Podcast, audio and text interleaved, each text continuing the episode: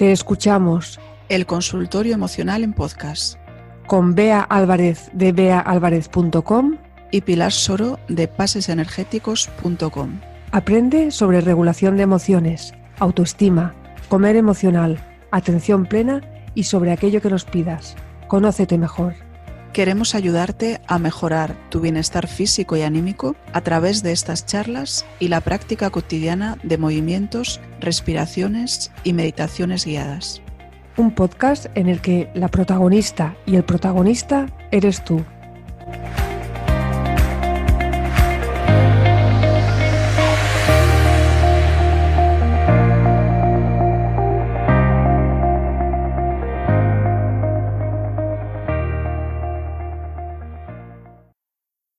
Hola, muy buenos días. Bienvenida, bienvenido al podcast. Hola, buenos días, Pilar. Encantada de estar aquí de nuevo y de poder hablar de un nuevo caso. Sí, tenemos el caso de María. Te lo voy a leer. De acuerdo. Me tenso cuando tengo visita de mi suegra. Hola, me pasa que tengo la suegra que muchas desearían tener. Es muy amable y entregada de lejos. La quiero mucho y viene de vez en cuando pero noto que cuando está por una semana lo paso bastante mal. Siento que me falta el aire. No sé si es porque la casa es pequeña y cometo el error de enfocarme en ella y criticar por dentro. Mi consulta es ¿por qué pierdo la paz? Lo que hago es ponerme a trabajar manualidades y dejo que ella juegue con mi hijo. Trato de hacer lo mío, pero aún así me siento incómoda. Ella es diferente a, a mi madre. Mi madre es más reservada, no habla tanto y prefiere que yo la llame. Tampoco es tan amorosa, es muy independiente. Y mi suegra es todo lo contrario. Me trata como si yo fuera su hija. Y si estoy en una parte, se me engancha mucho y me siento como si invadiera mi espacio. Comprendo las visitas porque, al igual que mi, mi madre, ella es madre soltera y hubo un pasado con su hijo donde ella enfermó y tuvo que dejar a mi esposo en un internado a los seis años y él sufrió ahí mucho. Pero ella hacía lo que creía mejor, así que también cuando viene creo que trata de recuperar a su hijo, a su niño, y el tiempo, y el tiempo perdido. Aún así, veo que mi esposo también se tensa más cuando ella está. ¿Cómo hago yo para conservar mi equilibrio sin negarle a su único hijo? Bueno, gracias Pilar. Bueno, los conflictos de relaciones familiares, ¿verdad? Que son muy comunes. Son muy comunes porque la familia realmente no se elige. A la familia la queremos mucho, generalmente, pero bueno, pues cada cual tiene su carácter, su forma de ser, su forma de pensar, sus creencias, valores, deseos y como, bueno, pues generalmente queremos mantener esas relaciones seguimos ahí, pero al mismo tiempo muchas veces no sabemos cómo manejar estos conflictos que aparecen. Entonces, ¿qué es lo que ocurre aquí con, con María, ¿no? Y con su suegra. Voy a decir la madre de su hijo muchas veces, o sea, la madre de su marido, porque lo de suegra como que ya tiene una connotación muchas veces muy negativa. Las palabras son importantes. Totalmente, sí, sí, tienes razón, muy bien. Eh, vamos a ver desde dónde enfocar este tema que puede llegar a ser muy complejo y, importante. Estos son temas importantes porque, bueno, pues lo que acabo de comentar son relaciones familiares que generalmente queremos seguir en ellas y que son por años y años. Las relaciones familiares están siempre ahí y que nos pueden llegar a hacer sentir verdaderamente mal. También porque hay otros aspectos detrás, ¿no? En la relación con la madre o la relación con la familia política siempre hay, o es muy frecuente que haya otros aspectos, ¿no? Ahí ella misma dice negarle a su único hijo, ¿no? Esa rivalidad, aunque sea implícita y no muy consciente, eh, suele estar ahí. La mujer que me ha quitado mi hijo o o la madre de mi marido, hay como una rivalidad ahí. Pero en fin, el tema es qué hacer con estos conflictos más, digamos, explícitos, ¿no? Como el que nos cuenta María. Yo esto lo enfoco generalmente como un conflicto entre los deseos y las necesidades y por otro lado las normas y los miedos. Los deseos y las necesidades los está explicando aquí María. Han salido varios que se explicitan a partir de las emociones que uno siente. Es decir, eh, si nos está contando que se pone tensa, que le falta el aire, esto pues, nos hace pensar que se siente mal. Cuando viene su suegra, se tensa, se siente incómoda. Además, ella explica por qué. Porque la trata como una hija, se siente invadida, habla mucho. Bueno, hay varios aspectos ahí que explican el que ella no se sienta cómoda. Al mismo tiempo, ella se lo niega. Es decir, ella pregunta, ¿por qué yo me siento así? ¿no? Si es una suegra que todos querrían. Ahí yo creo que hay un poco de negación de lo que tú estás sintiendo, que es una obvia incomodidad cuando ella está ahí. No se permite el reconocer que se siente mal y que, y que no le gusta esta situación. Claro, porque se supone que ella debe pensar que que lo correcto es que estés contenta porque ha venido la madre de tu marido. Y porque al fin y al cabo es la, una suegra que todos querrían, entonces... También dice que la casa es pequeña. Claro, pero si te falta el aire seguramente no es porque la casa sea pequeña. Ya.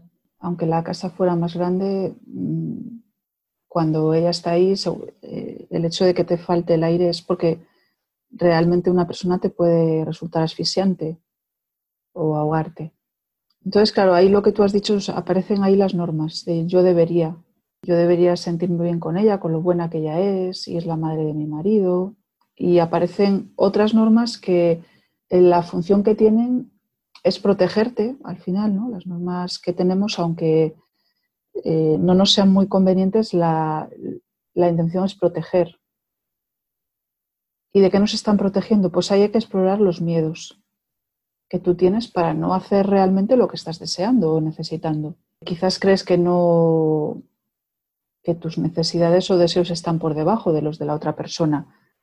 Porque aquí la sensación que me da, claro, hay que conocer mejor todo lo que está ocurriendo ahí, pero yo en base a esto que nos ha escrito, la sensación que me da es que hay las necesidades y deseos que se están escuchando son los de la madre de su marido únicamente porque tanto ella como el marido se tensan cuando viene eh, esta persona a casa, ¿no?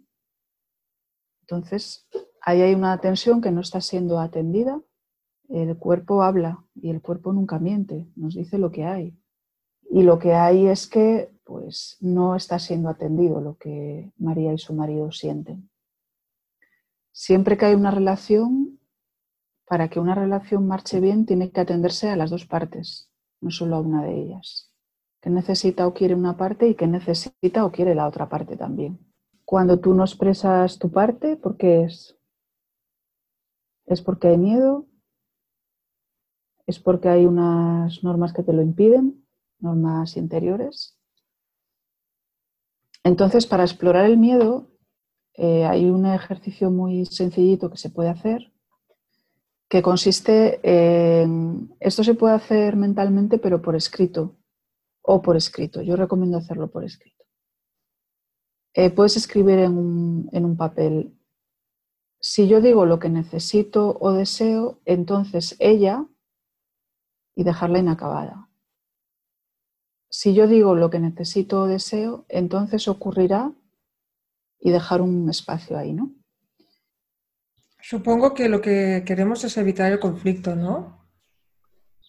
Puede ser. Hay gente que quiere evitar el conflicto, hay personas que tienen miedo a, en el caso este de enfrentarse a la familia política, a tener un conflicto con la pareja, por ejemplo. Normalmente se están siguiendo normas infantiles que te han impuesto los propios padres en el fondo a quien se, intenta, se, sigue intentando complacer es a los propios padres. Pues no debes contradecir a los mayores o tienes que respetar o, no debes de incomodar a esta persona. Puede que lo que esté intentando es cumplir esa norma de eh, no debo incomodarla, no debo hacerla sentir mal, etc. Si se desea hacer este ejercicio que yo he planteado, se escriben esas frases inacabadas en un papel dejando un espacio debajo. Y esto está muy bien hacerlo por la mañana al despertar. Dejas el papel por la noche con un boli en la mesita y al despertar coges el papel y escribes lo primero que se venga a la mente. Porque así no te censuras a ti mismo de lo que tengas por ahí. Y ahí pues puedes ir explorando qué es lo que estás temiendo, ¿no? Porque tú no puedes expresar que no quieres que esta persona venga una semana a tu casa. Porque a lo mejor tú no es que no quieras verla o no quieras que venga, pero a lo mejor tú quieres poner tu límite en que venga tres días, vamos a poner. ¿Quién está invitando? Sí. Sí, a lo mejor tampoco quieres que esa persona sufra, porque sabes que le va a sentar mal lo que le digas. Claro, pero ahí ya te estás haciendo responsable de las emociones de otra persona. Claro, pero esto lo hacemos mucho. Sí. Sentimos pues responsables de... Eso es cierto, pero la única responsabilidad emocional es con nosotros mismos o con nuestros hijos. Los niños van aparte, pero yo me refiero en relaciones entre adultos, eh, la única responsable, las únicas emociones de las que eres responsable es de las tuyas. Eso lo tendríamos que tener escrito en la pared, en un folio, ¿no? Eh, sí, grabarlo a fuego. Leerlo cada día. Leerlo cada día hasta que lo interiorices, efectivamente. Y también tener muy claro que, que no puedes hacer responsable a otra persona de cómo te sientes, ni responsabilizarte tú de cómo se siente otra persona. Claro, eso es cuando le echamos la culpa a otra persona. ¿no? Sí. Por ejemplo, ay, estoy así porque tú no sé qué, no sé cuánto. Sí, por tu culpa me, me siento de tal manera. Bueno, a lo mejor otra persona te ha puesto un límite, pero es tu responsabilidad gestionarlo, el hecho de que otra persona te haya puesto un límite. Y también está, no tiene nada de perjudicial sentirse mal porque otro te ha puesto un límite. Es decir, si tú otra, a una persona, es decir, también lo que yo me planteo es, ¿quién invita a esta persona una semana a tu casa si, si resulta que te encuentras mal cuando esta persona está ahí una semana? Es decir, ¿quién la está invitando? Yo creo que, yo creo que se invita sola. Yo también estoy pensando eso. Entonces ahí hay que poner límite, ¿no? Porque es tu casa. Tú, es que da igual que sea la madre, el hermano o quien sea, que ya es tu casa. Vamos, yo esto no digo que tenga que ser así. Yo digo que esto puede ser así. A ver, yo, pienso que la casa es como tu cuerpo. yo siento la casa como tu cuerpo. Entonces es como decir, o sea, tú no te puedes invitar, decir, coger el teléfono y decir, mira, voy a venir eh, una semana. No, o sea, que, pienso que hay que decirle, tienes que preguntar si nos va bien que, que vengas una semana, ¿no? Claro, esto, claro, y encontrar tu forma de decirlo, porque cuando tenemos que decir las cosas, cada cual tiene que encontrar su manera. A lo mejor si esta persona llama para autoinvitarse, ¿no? Lo cual ya de entrada es de mala educación. Da igual que sea la casa del hijo, ya para empezar, porque no es la casa de tu hijo. Es la casa de tu hijo, de su mujer y de tu nieto. Bueno, estamos aquí dando por hecho que se autoinvita, ¿no? Pero bueno, si no es así, pues... Sí, que a lo mejor tampoco, le dice, ay, me gustaría A lo mejor no, pero como hay... Sabemos que hay gente que lo hace, pues pues vale para otras personas que nos oigan y a lo mejor tengan este caso, ¿no? que a lo mejor no lo dice así literal, porque a lo mejor sí que dice, ay, que puedo venir, y los otros se ven en la obligación de decirles que sí. Claro, pues ahí es tu responsabilidad decir, pues no. Encontrar la forma, es decir, tampoco hay que ser brusco. O sí, a ver, cada cual tiene su manera. Pues hay gente que pues no tiene problema y es más brusca y ya está. Mientras no faltes al respeto a la otra persona ni seas agresivo, las cosas se pueden decir de pues cada cual a su manera, ¿no? O sea que lo importante es la comunicación, ¿no? La comunicación con la otra persona, pero antes tendrán que hablar entre, entre el matrimonio. Bueno, sí, claro, pero ella también ahí en el matrimonio tiene derecho a decir lo que siente y lo que necesita y lo que desea. En mi modo de ver, si no, si no lo puede decir, hay un problema. Claro. Es decir, si dentro de la pareja yo no puedo expresar, pues mira que yo con esto me siento incómoda y yo prefiero pues que en lugar de una semana venga tres días o que no venga, o ir nosotros a verla o vernos en otro sitio, no sé, es que hay muchas opciones. Al final, si lo que se quiere es mantener una relación y mantener una buena relación, hay que echar la imaginación y encontrar alternativas que sean del gusto de todos. Claro, lo que no puede ser es mantener esta situación. Porque bueno, es que puede fastidiar un matrimonio. Situaciones así pueden perjudicar mucho una relación de pareja, por ejemplo. Y por supuesto el bienestar personal. Claro. Porque es muy invasivo, ella lo dice ahí, me siento invadida. Sí, sí, sí, claro. Es verdad, es lo que tú has dicho, la casa es como el cuerpo. Entonces, si alguien viene ahí, digamos, de una manera impuesta, pues normal que te sientas invadida. Claro. Entonces, ahí, si no hay libertad de decirlo y de expresar, pues ahí hay un problema. Hay un problema, está claro. Expresar, pues es que a mí esto no me gusta y, y yo prefiero esto otro. Exacto. En primer lugar, ante ti misma. Vale, o sea, primero tener claro nosotros qué es lo que queremos. Claro, por eso que te digo que en el texto que nos ha puesto, sí. a mí me da la sensación de que ella no, no se da permiso a sí misma para, para eh, para sentir lo que siente. Es como una cosa un poco de, no sé por qué me siento así, es una suera que todos la querrían. Ahí ya como que se está un poco negando en lo que siente. Entonces, en primer lugar, permiso absoluto para sentir lo que uno siente. En los sentimientos de uno no se manda, es decir, tú no puedes obligarte a sentir qué tal cosa te gusta. En segundo lugar, eh, sentir libertad de comunicarlo con tu pareja. Pero tampoco ponerse en el lado de ahora lo digo yo y lo único que vale es lo mío. Es que tiene que valer lo de ambas partes. Pero ahí ella misma está expresando que su marido también se siente mal. O sea, que no es como si tu marido está súper feliz y podría haber conflicto ahí. Es que yo creo que ahí encima, para colmo, su marido tampoco está a gusto con eso. Pero bueno, libertad para expresarlo en pareja y luego libertad para expresarlo también a la otra persona, porque eh, yo digo que las buenas relaciones se fundamentan en buenos límites.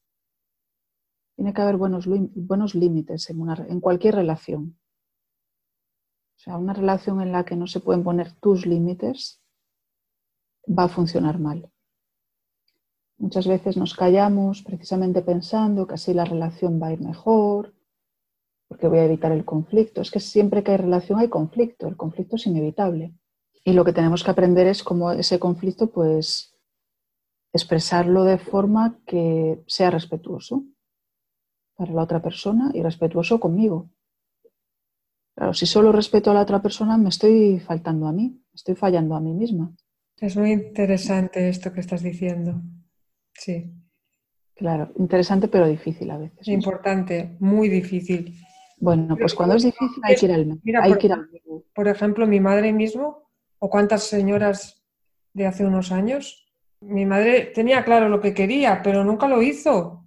Estaba esperando a que muriera mi padre para poder hacerlo, porque ella se debía a él, o sea, toda la vida.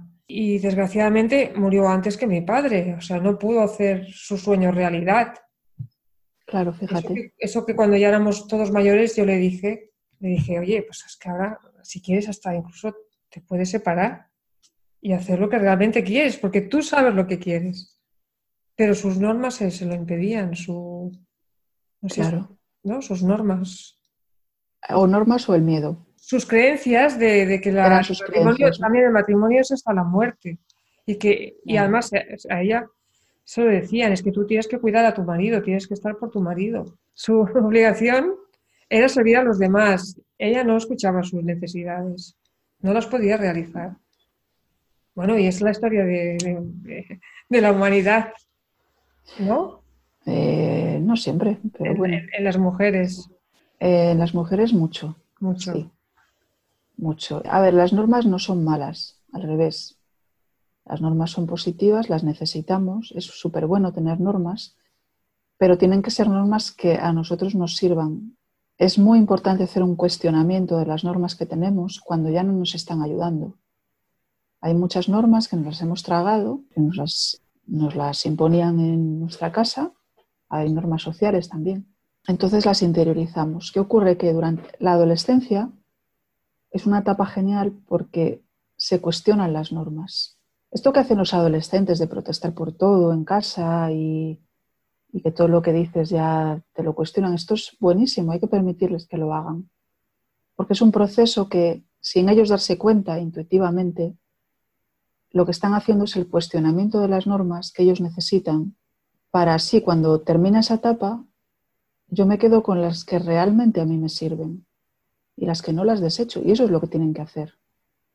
Porque cuando este proceso no se hace o no se hace completo, pasas a la etapa adulta en la que ya tendrías que ser independiente emocionalmente y en otros aspectos, con normas que servían o podían servir a tus padres o a tus abuelos, pero para ti ya no. Y no es bueno estar funcionando con normas que no son realmente tuyas.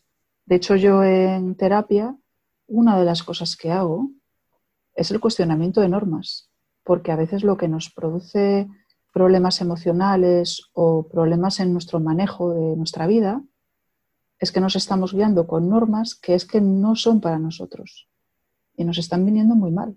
Esto es un poco lo que habría que hacer en este caso que nos cuenta María, si se descubriera que hay unas normas ahí debajo que le están haciendo, bueno, pues tener, conducirse con este tema de una manera que para ella no es buena. Eh, hay que abrir nuevos canales neuronales, ¿no? La neuroplasticidad del, cerebro que ahora se está estudiando, que antes pensaban que era fijo, que el cerebro ya no, ya no cambiaba y que ya no podíamos mejorar. Pero sí, o sea, sí que podemos crear un nuevo camino donde, donde podamos estar bien, cada uno en su casa y, y atender a nuestras necesidades. Pues sí, es que es lo mejor que podemos hacer por los demás. Atender propias necesidades. ¿Cómo se crean estos caminos, estos nuevos caminos? Para que sea otro hábito, porque de hecho es un hábito, ¿no? El de, sí, de toda la vida estar pendiente de los demás, de querer atenderles, que o, los miedos, ¿no? O sea, hay, que cambiar de, de, carril, hay que crear un nuevo camino donde nos sintamos cómodos. Claro, pues tú lo has dicho con la repetición.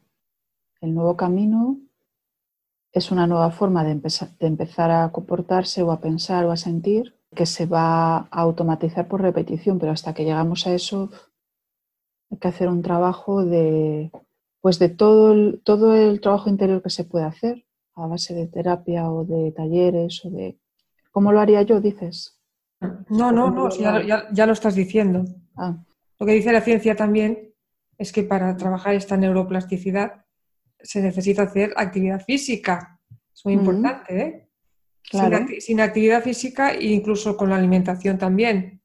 También hay estudios que dicen que, por ejemplo, si no comes verdura, el cerebro se va deteriorando. Y sobre todo las personas mayores, cuando llegan a una edad que no tienen que ocuparse de nadie, sino que de sí mismos, dejan de cocinar, ¿sabes? Y se comen cualquier cosa. Y esto todavía les lleva más a, perder la memoria. Claro. Y a envejecer. Entonces, una, de las maneras importantes es tener actividad física. O sea, que eso nos, ayuda, nos ayuda a cambiar, forma parte de lo que tú dices, ¿no? No se, no se cambia tan fácilmente, pero, pero tenemos que cuidarnos para que todo esto sea más fácil. Claro, porque la, es que hay que darse cuenta que cada bocado que yo meto en mi cuerpo, eso luego se va a convertir en, eh, bueno, todas las vitaminas, todos, todos los componentes de la comida pasan a todo el cuerpo y también al cerebro, y lo alimentan al cerebro. Estaba comentando que, que el ejercicio, por supuesto, oxigena el cerebro y todo, ese, todo el movimiento corporal que hacemos mantiene al cerebro en forma. Bueno, de esto sabrás tú más que yo, lo podrás contar mejor que yo, pero totalmente de acuerdo. Sí. Es algo que yo siempre digo, que si queremos cambiar necesitamos energía y la energía pues se consigue con el movimiento, con la alimentación, no solamente con la intención de, que tú quieres cambiar esto, a ver cómo lo arreglo, con el pensamiento, sino más bien al contrario. O sea, hacer que esta, esta mente, que es la de siempre, la que tiene miedo, la que duda, la que se preocupa, la que siempre está en el futuro, esta, esta mente es la que hay que hay que silenciarla para que realmente hable el corazón y para que lo escuchemos y, sigamos el camino del corazón.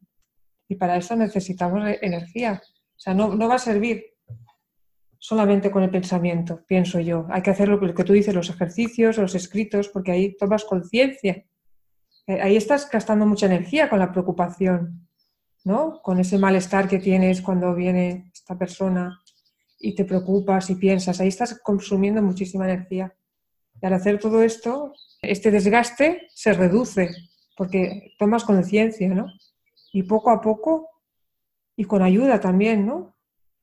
Pues vamos caminando para, para que hable el corazón, ¿no? Para poder seguir realmente un camino con corazón, porque eso es, es más real. Lo otro son, no es real para mí, o sea, no, o sea, y la vida es muy corta, no podemos, tenemos que cambiarlo, ¿no? Hay que estar bien, todo el mundo tiene que estar bien. Bueno, todo el mundo no, yo tengo que estar bien, yo no, lo que tú dices, no puedo hacerme responsable. Claro que, ojalá, ¿no? Quiero que esté bien, quiero que esté bien. Sí. Pero, pero ella no me puede hacer responsable. O sea, esta señora no me puede hacer responsable de que, ay, que estoy muy mal porque no puedo venir a verte.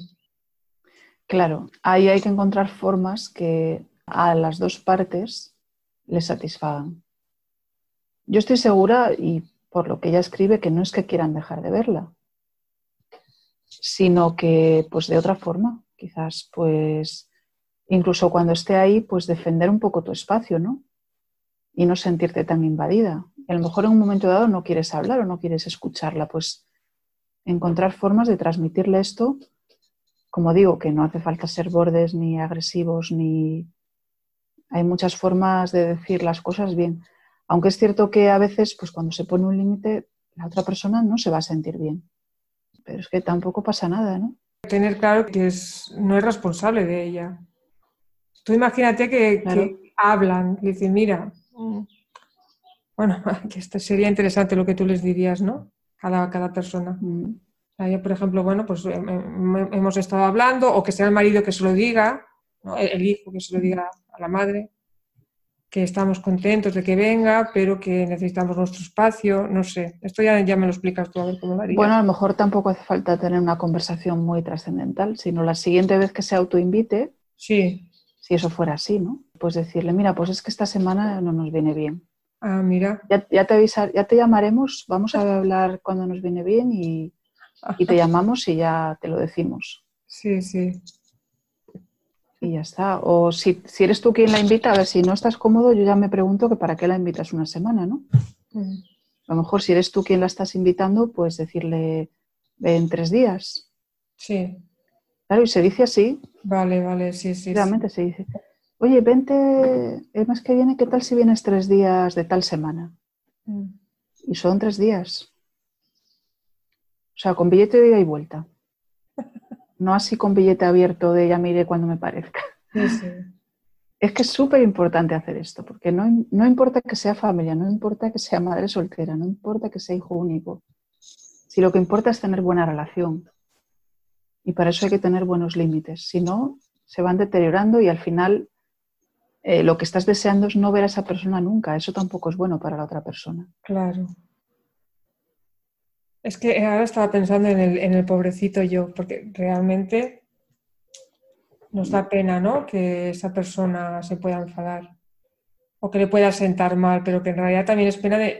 Hay que, escarbar un poco más en eso. Exacto, es la pena de nosotros mismos también. Porque estás, estás sobreprotegiendo a la otra persona. Estás, ahí lo que estás diciendo es, uff, esta persona no puede tolerar o soportar que yo le ponga un límite o no puede soportar un poco de malestar. O mucho, me da igual. Sí. ¿No? La cantidad de malestar no, no sé cuánta sería, a veces es grande, pero ¿por qué no va a poder una persona soportar un malestar? Claro. Los seres humanos estamos hechos para tener emociones desagradables y agradables. Entonces hay que pensar que sí, que le voy a poner un límite y se va a sentir mal, pero que esa persona puede gestionar su malestar y que va a poder con ello y que que lo va a entender y que después se va a sentir bien. Y que la relación será mejor. Imagínate que, le sienta mal y que dice, ah, pues, pues no voy a venir ya no vendré, y no vendré más. Eso es una manipulación. Y es su decisión también. Si yo te pongo un límite y tú decides que no vienes más, es como sobre reaccionar, ¿no? Me parece un poco extremo, pero es tu decisión. A mí me va a doler, pero yo te respeto tu decisión. A mí me gustaría que nos siguiéramos viendo, esto se puede expresar también. Pues ya no voy. Sí. Bueno, pues también tú puedes decir, pues a mí me encantaría que nos siguiéramos viendo, pero si, si esa es tu decisión, yo la tengo que respetar. Muy bien, muy bien. a veces hay automanipulaciones. Sí. El, que, el intentar poner un límite y que te digan, pues ahora no sé qué, ahora eh, me enfado contigo, por poner, esto es como muy infantil, pero es que bueno, los adultos también somos infantiles a veces. Claro. No, pues eso es una manipulación. O sea, que yo tenga que hacer lo que tú quieres, porque si no te vas a enfadar conmigo o no vas a venir a verme o, o te vas a poner muy enfermo y vas a estar una semana en la cama, que eso también lo he visto, ¿no? Eso todo son manipulaciones. Entonces, si nuestra relación se va a basar en que, en que tú me manipules, ¿qué relación es esta, no? Vamos a luchar por una relación más sana. Pues sí, muy bien. Claro, esto yo anticipo que requiere energía. O sea, cuando hay una relación que no es igualitaria, que no es, pues eso, que hay un lado que manipula, hay un lado cuyas necesidades se escuchan más, hay un lado que está como dominante y otro lado que es más sumiso, cuyas necesidades están más silenciadas, que se deja manipular, y ese lado sumiso quiere conseguir un mayor equilibrio, hay que anticipar que le va a requerir energía, porque la otra parte no va a, dejarse robar todo eso, todo ese extralimitarse y ese hacer lo que yo quiero así como así. Porque claro, eso es muy cómodo. Eso, si yo voy a tu casa lo que quiero y hablo todo lo que quiero y invado y nadie me dice nada, jolín, qué bien, mira, está haciendo lo que yo quiero, pues luego cuando me lo quieren quitar, pues claro que voy a pelear, voy a empezar a intentar manipular, voy a enfadarme, voy a... Entonces eso para la parte sumisa hay que tener claro de antemano que te va a llevar energía. Vas a tener que poner energía, vas a tener que dedicarle un tiempo a esto, a, conseguir un mayor equilibrio en esa relación. Sí, pero puedes tomártelo como un reto, ¿no? Y que te pueda ayudar a mejorar en tu vida realmente y a crecer. En principio sí. Sí, debería ser. En principio, claro, vas a estar mucho más cómodo después. Fíjate, de esa situación en la que está María, mm. con esos agobios, a decir, jolín, pues ya está, no, nadie viene aquí a invadirme mi casa, nadie me trata como yo no quiero. Porque es que a lo mejor ella no quiere que la trate como una hija y no es su hija. Tiene derecho a que no lo haga. Pienso que lo que tú has dicho antes, de que al ser la madre, ¿no? Es como si fuera la autoridad, ¿no? Y es más difícil, ¿no? Porque tenemos miedo. Exacto. Mm. Pues ahí es cuando hay que trabajar el miedo. Primero hay que descubrirlo y hacerlo consciente, ese miedo. Y después trabajarlo como adulto que ya eres o adulta que ya eres. Ya las relaciones madre-hijo madre-hija, cuando el hijo es adulto, no pueden ser igual que cuando el niño es pequeño. Claro, porque tienes la creencia de que ella es mi madre yo tengo que obedecerla, tengo que hacer todo lo que ella dice. ¿Puede ser? Claro, pero ahí es donde las relaciones padres-hijos, cuando ya los hijos son adultos, no son relaciones sanas. Y ahí cada cual tiene que decidir si eso quiere transformarlo. Si tú decides seguir así, pues sigues así, pero eh, puedes transformarlo porque ya no es una relación madre-hijo de cuando el hijo es pequeño, que son relaciones que tienen que ser muy diferentes de cuando el hijo ya es mayor. Pues exacto, ya tenemos que crecer. Exacto, hay que crecer interiormente, sí. Sí, a los padres siempre se les puede querer, ¿no? Pero ya no siempre puedes estar con ese miedo, esa, ese desear complacerles en todo, ese, esa obediencia, porque... Sí, pero te sientes mal, ¿no? Si no, si no los complaces lo teníamos que tener bien claro, ¿no? De que es responsabilidad de la otra persona. Claro, sí. No tienes por qué hacer nada solo por complacer a otra persona, ni a tus padres ni a nadie. Es normal sentirse mal, ¿no? Si ves que no estás complaciendo a otra persona, pero tan mal como para perjudicarte tú por estar complaciendo a otra persona, pues ahí hay que escarbar un poco a ver realmente por qué estás complaciendo a otra persona a costa tuya. Si no está mal complacer a los demás, siempre y cuando pues también sea algo bueno para ti, pero cuando estás perjudicando tú, que incluso puedes acabar resentido con esa persona y demás, pues hay que mirar a ver. Se me, se me ocurre que otro tema podía ser ¿por qué queremos complacer a los demás? La enfermedad de complacer. Sí. sí.